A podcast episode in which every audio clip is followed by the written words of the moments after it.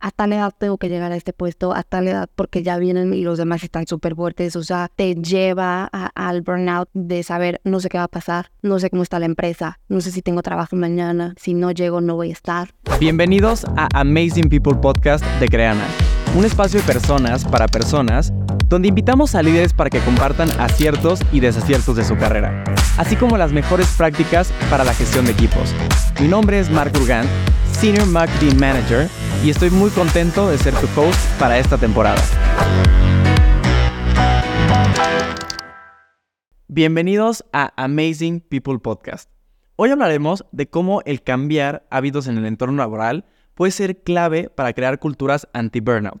Con tan solo el 70% de los profesionales experimentando estrés laboral, es hora de replantear cómo nos relacionamos con el trabajo. Desde estrategias de gestión del tiempo hasta establecer límites saludables, descubriremos cómo pequeños cambios pueden tener un impacto significativo en nuestra salud mental y bienestar. Nos emociona que hoy nos acompañe una experta en el tema para contarnos un poco más de esto. Y ahora sí, Alejandra Lara, directora de People and Culture de Total Paz México, bienvenida, ¿cómo estás? Muy bien, muchas gracias por la invitación. No, me gracias a ti por estar por segunda vez en un espacio de grana, me da muchísimo gusto verte de nuevo. Y antes de irnos con el tema del día de hoy, ya es una tradición acá y lo hablamos en todos los podcasts, yo no te voy a presentar y quiero que tú te presentes y que la gente te conozca. Y para eso, quiero que me cuentes un acierto o desacierto que has tenido en tu vida profesional o personal que te hacen ser la persona que eres hoy en día. Listo, pues creo que aprender a lidiar con la frustración, replantearte y reaprender, eso ha sido clave en mi carrera en muchas situaciones creo que la que más puedo nombrar ha sido em, en una empresa que estuve, levanté la mano para postularme al puesto de liderazgo porque mi líder se había ido de la empresa. Y, y tú, este es mi momento. Este es mi momento de brillar. Y la respuesta fue, no estás lista. Y yo me sentía muy lista. Claro. Entonces, para mí fue, o sea, irme para abajo en ese momento y no entender el por qué no estaba lista, ¿no? O, qué me faltaba si yo había hecho todo, ¿no? Porque uno siente que da todo. Y creo que con el paso del tiempo eh, me fui dando cuenta el por qué no estaba lista en ese momento. Y te estoy hablando de hace unos 6, 7 años, que ahora veo lo que he recorrido y lo que ahora sé y lo que estoy ah, implementando. ya sé que me hacía falta para, para todo lo que me hacía falta.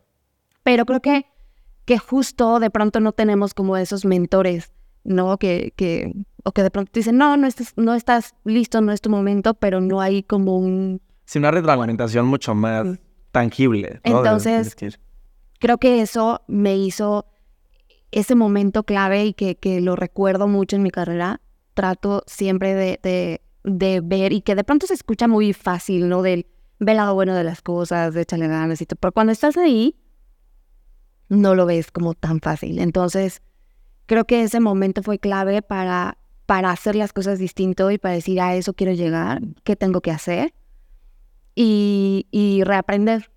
Y entonces prepararme y, llegar a, a, lo que estoy haciendo hoy en mi carrera, pero también ser ese mentor que de pronto nos falta y entonces dar esa retroalimentación y ser más empática con el equipo que tengo y, y, dar más guía. Entonces creo que ese fue un momento eh, eh, clave y, digo de, de, que puede ser como de error y acierto porque en ese momento lo tomé muy mal y, y sabes, o sea, dejé el trabajo, dejé todo, o sea, sabes, como que impactó mucho en mi carrera, pero también fue un acierto porque entonces me hizo moverme donde estaba y seguir. Sí. No, encontrar las oportunidades para ahora sí llegar reto, hacia donde quieres. Y en un reto que me aportó más hacia donde estoy hoy. y, creo que aparte es una historia con la que, bueno, yo supongo que mucha gente puede conectar, ¿no? Porque creo que todos, yo, yo también me, sumo a eso, creo que todos nos hemos sentido en algún punto listos para algo, ¿no? Y no necesariamente lo estamos. Por más que creas que has hecho todo bien y, ¿no? Y que llevas con los mejores resultados toda tu vida, lo que sea, pues de repente sí nos pueden faltar ciertas cosas, pero como dices tú, si no está la persona que te lo haga tangible, pues también te frustras, ¿no? Dices, oye, pero pues solo me dices que no, pero entonces, ¿qué es lo que me falta? Pero creo que mucha gente va a poder conectar con eso también. Sí, cuesta verlo, pero, pero es justo reaprender cómo hacer las cosas y, y, listo. Totalmente. Y a ver, Alejandra, ¿Alejandra o Ale? ¿Qué prefieres? Ale, Ale, para que sea, se sienta un poco más en casa. Ale, para poder iniciar ahora sí con el tema del día de hoy, te va la primera pregunta. Y me gustaría que me cuentes cuáles crees tú que son los signos reveladores de una cultura laboral propensa al burnout y cómo los hábitos diarios contribuyen a este problema de burnout.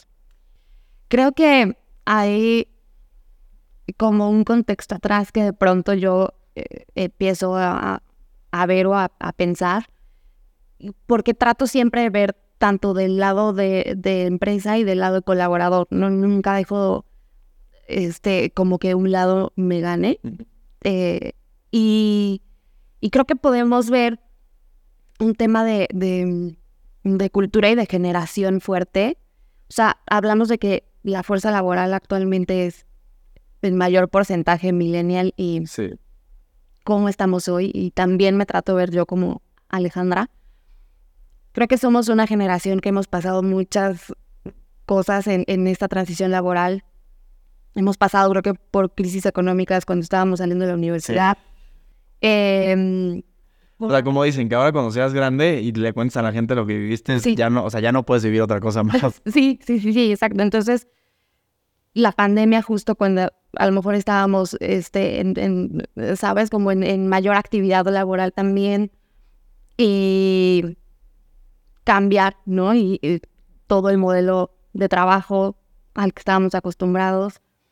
Eh, también somos la generación que nos está costando mucho trabajo hacernos un patrimonio.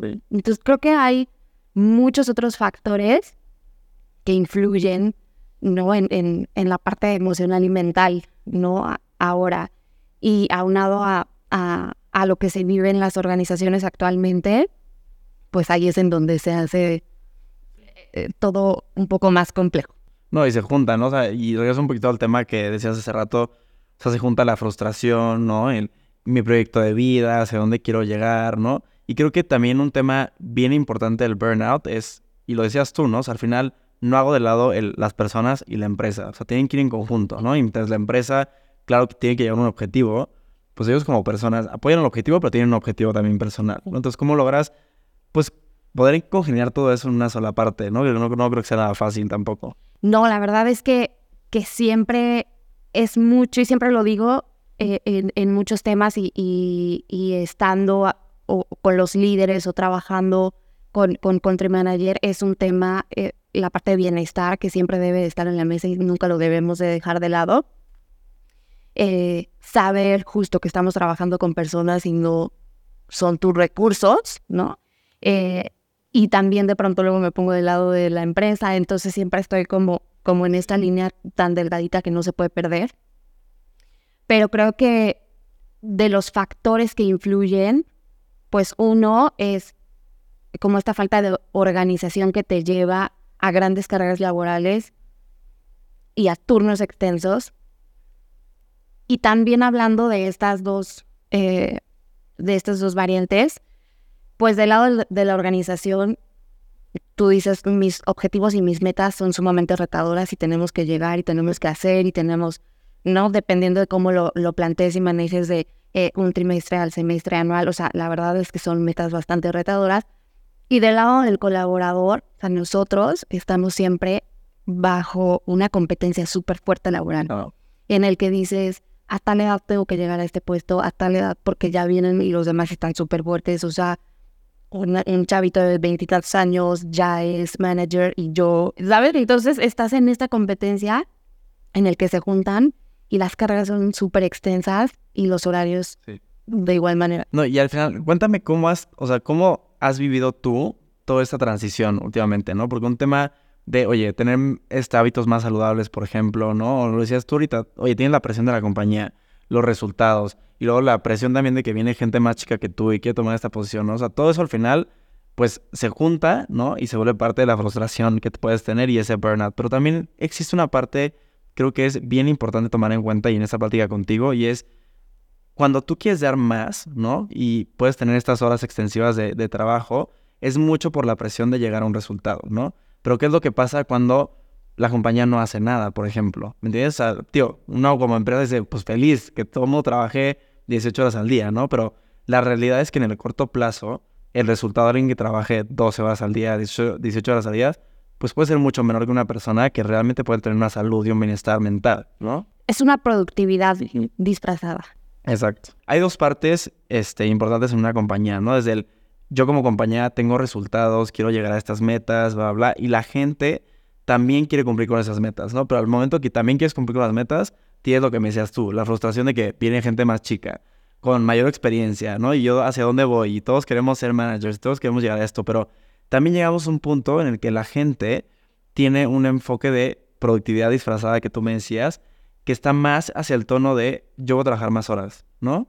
Y el trabajar más horas no necesariamente significa que tus resultados van a ser mejores, ¿no? En el corto plazo puedes tener un impacto directo, pero en el mediano y largo plazo yo creo personalmente que no es algo sostenible, ¿no?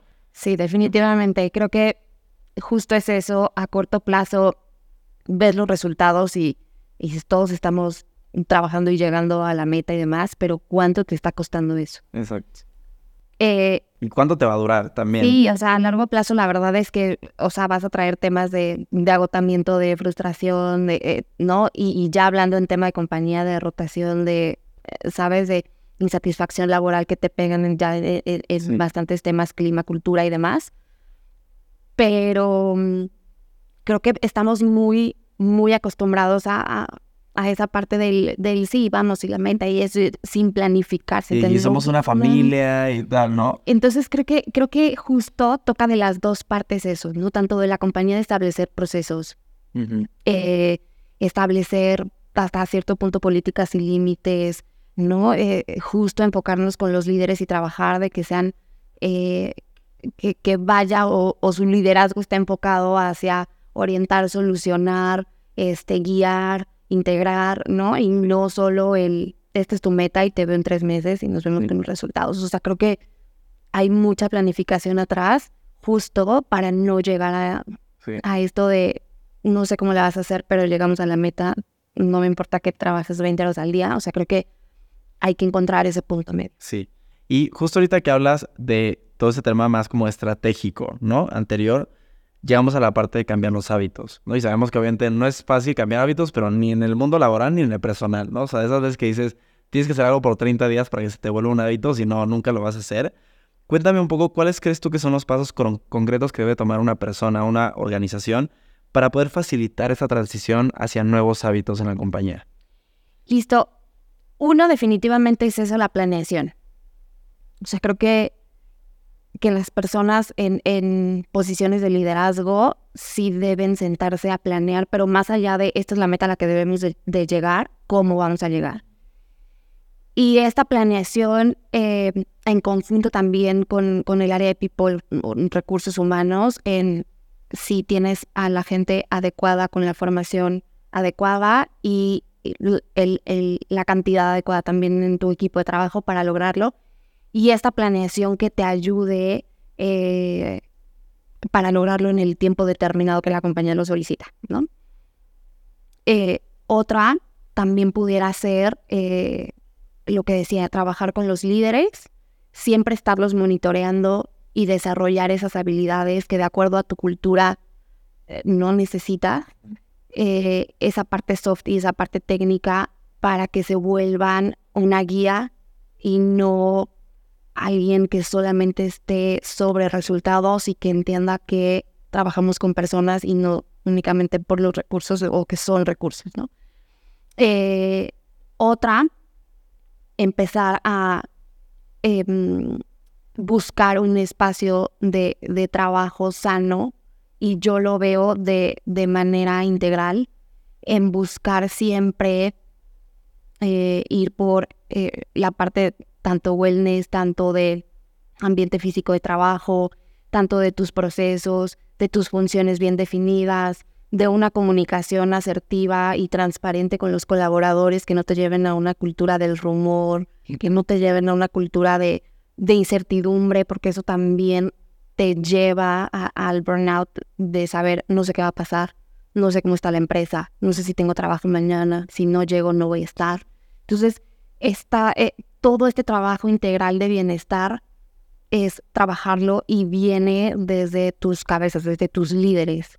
Y fíjate que de todo lo que mencionas ahorita y hablando un poco del tema de cómo implementas justamente esta estrategia y cómo todo se conecta por todos lados, tenemos mucho el tema de la tecnología, ¿no? Entonces, pasa mucho el, oye, tienes que separar el mundo laboral del mundo personal, ¿no? Pero creo que hay mucha gente que hoy en día no logra hacerlo también, ¿no? Entonces, ¿cómo encuentras también tú desde tu posición, que es una posición también crítica en la compañía, poder lograr poner acciones y proyectos que sean mucho más tangibles para que la gente pueda también separar esta parte, ¿no? O sea, porque es muy fácil estar conectado todo el día y que te manden un WhatsApp y te digan algo a las 9 de la noche, ¿no? O sea, yo en algún punto de mi vida laboral estuve en un área de crisis, entonces, pues, tipo, separarlo era casi imposible, ¿no? Pero ¿cómo haces tú desde tu posición para que eso se pueda realmente lograr?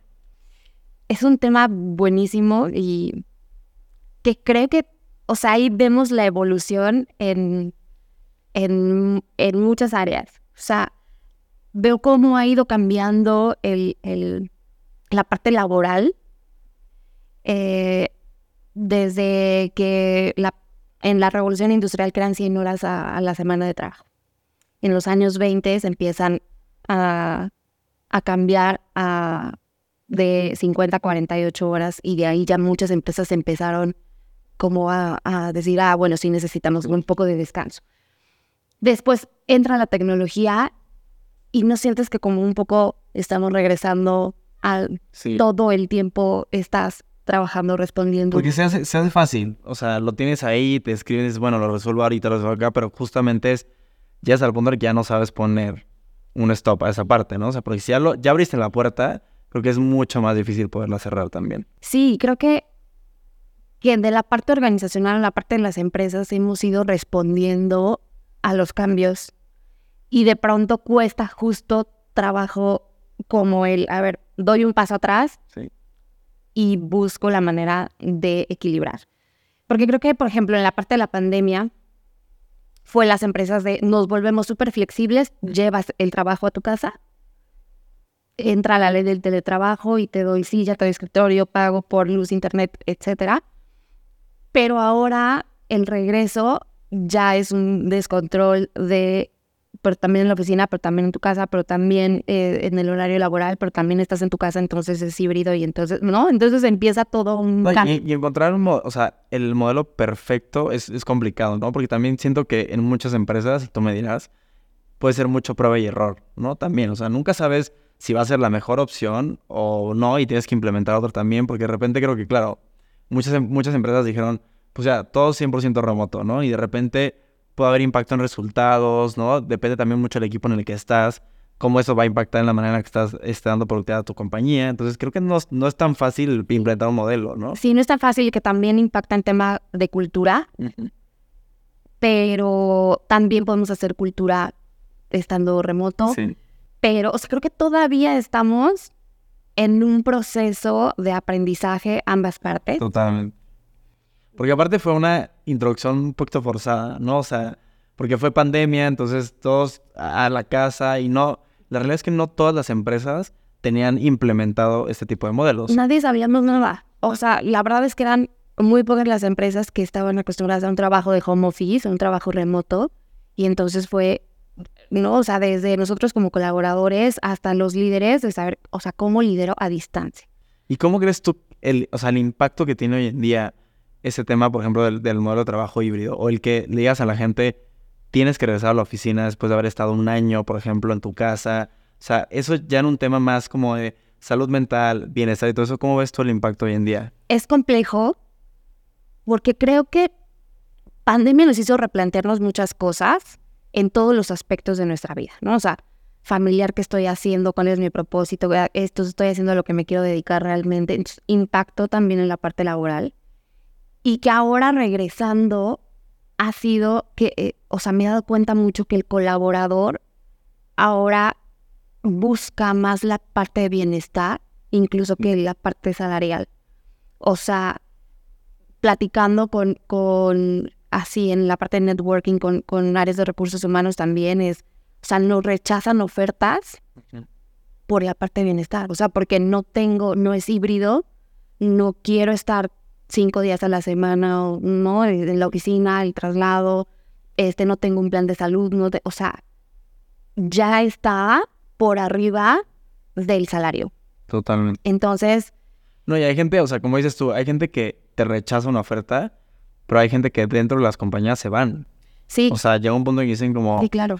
esto no me está funcionando, ¿no? O sea, y, y creo que hay algo que lo, que lo dijiste ahorita, o sea, el tema de los traslados, ¿no? Que creo que se volvió un punto crucial en la conversación en todo este tema de modelos híbridos, bienestar y todo este rollo, porque cuando te das cuenta que hay gente que se toma una hora y media en llegar a su trabajo, más una hora y media de regresar, ¿me entiendes? Eso claramente tiene un impacto en la salud de, la persona, ¿no? O sea, vivir en un coche para llegar a tu trabajo, estar en una silla, regresar otra vez, y es bien complicado como poder lograr un equilibrio dentro de todo en una compañía, ¿no? Muchísimo. O sea, la verdad es que, que justo estamos apostando más ya como colaboradores a, a eso, a tener ese equilibrio y a decir, mm, a lo mejor eh, la, la oferta económica en tal empresa es mayor, pero no, Si no me van a dar lo que tengo aquí, exacto. con, sí, con lo que quiero ahora.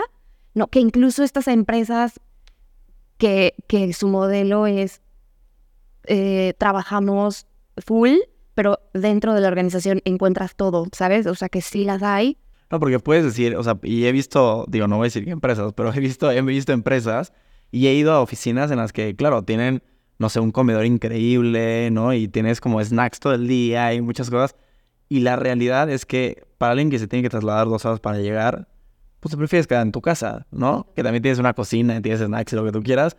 Pero al final creo que no es lo único que te va a ayudar a que la gente esté en tu compañía o esté en tu empresa. Sí, entonces creo que justo por eso las empresas he- hemos estado, como empresas hemos estado respondiendo a la necesidad inmediata. De necesitamos flexibilidad, vamos a flexibilidad, necesitamos trabajo remoto, vamos a trabajo remoto, necesitamos este ahora regresar. Bueno, vamos a regresar, pero también quiero lo que tenía, ¿no? Entonces, creo que hemos estado respondiendo, pero, pero justo es eh, ir o, o- o planear o buscar ese equilibrio, velar sí por, por la parte de, de bienestar y, y ser competitivos en eso.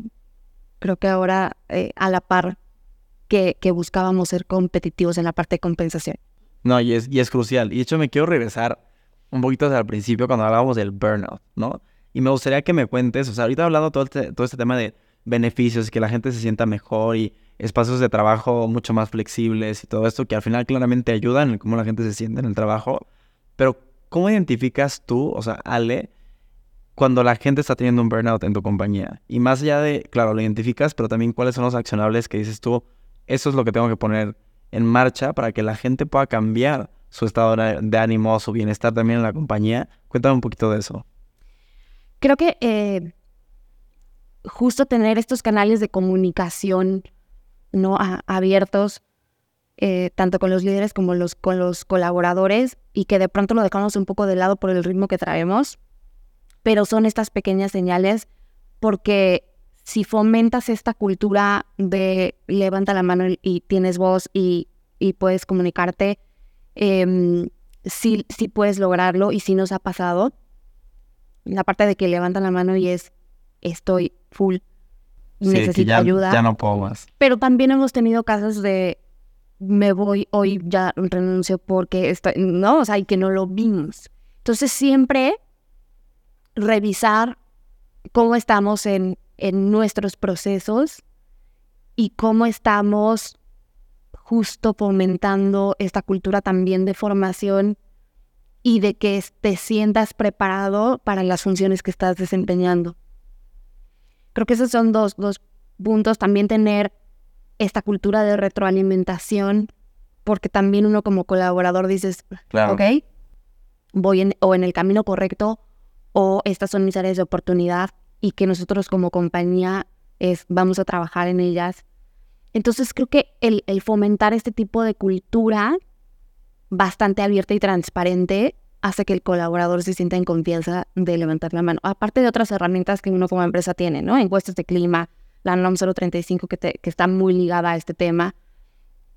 Pero el, el tomar acción y que no solo desde el departamento de People o también desde la empresa en general, lo veamos como un número a llegar y del bien, salimos súper bien en la encuesta de clima, nos vemos dentro de un año. No, o sea, es ver no solo es data y no solo es el resultado y el número, sino de verdad hacer un plan de acción y voltear a ver a los colaboradores y hacer foros para platicar con ellos. O sea, la verdad es que eso nos ha funcionado muchísimo y que hemos fomentado esa parte de cultura de, de la comunicación abierta y de poder levantar la mano y hasta de los líderes, ¿no? De necesito o, o más gente o revisemos qué hacemos, revisamos procesos, ¿no? La carga. Ale, y justo lo que me estás contando ahorita, y me gusta porque dijiste, oye, no nada más es tener una encuesta de clima, ¿no? Y, ay, nos fue muy bien en la encuesta de clima, por ejemplo. Algo que me gustaría enfatizar un poco contigo es que claramente no podemos generalizar. Entonces, por más que hayas tenido un mejor resultado en la encuesta de clima, no significa que toda la gente en la empresa está contenta, tiene salud mental, eh, bienestar, no tiene burnout, ¿no? O sea, como siempre vas a encontrar casos muy específicos. Entonces, lo que dices tú me parece súper relevante, el no generalicemos, pero también tratemos de encontrar la manera de que tengamos diferentes espacios y foros para que la gente se pueda sentir libre de, oye, yo prefiero levantar la mano, yo prefiero hacer una encuesta, ¿me entiendes? Yo prefiero hablar con una persona. Entonces, ¿tú cómo identificas hoy en día, o sea, cuáles son los canales que tú ves más importantes y en los que la gente se siente mucho más a gusto para poder compartir cómo se siente en, en la compañía? Creo que debemos de, de tener varios, porque así tienes eh, diferentes personalidades y al ser personas, yo me puedo sentir muy cómoda con que tú me digas, hablamos. Sí, de qué directo. Directo. Sí.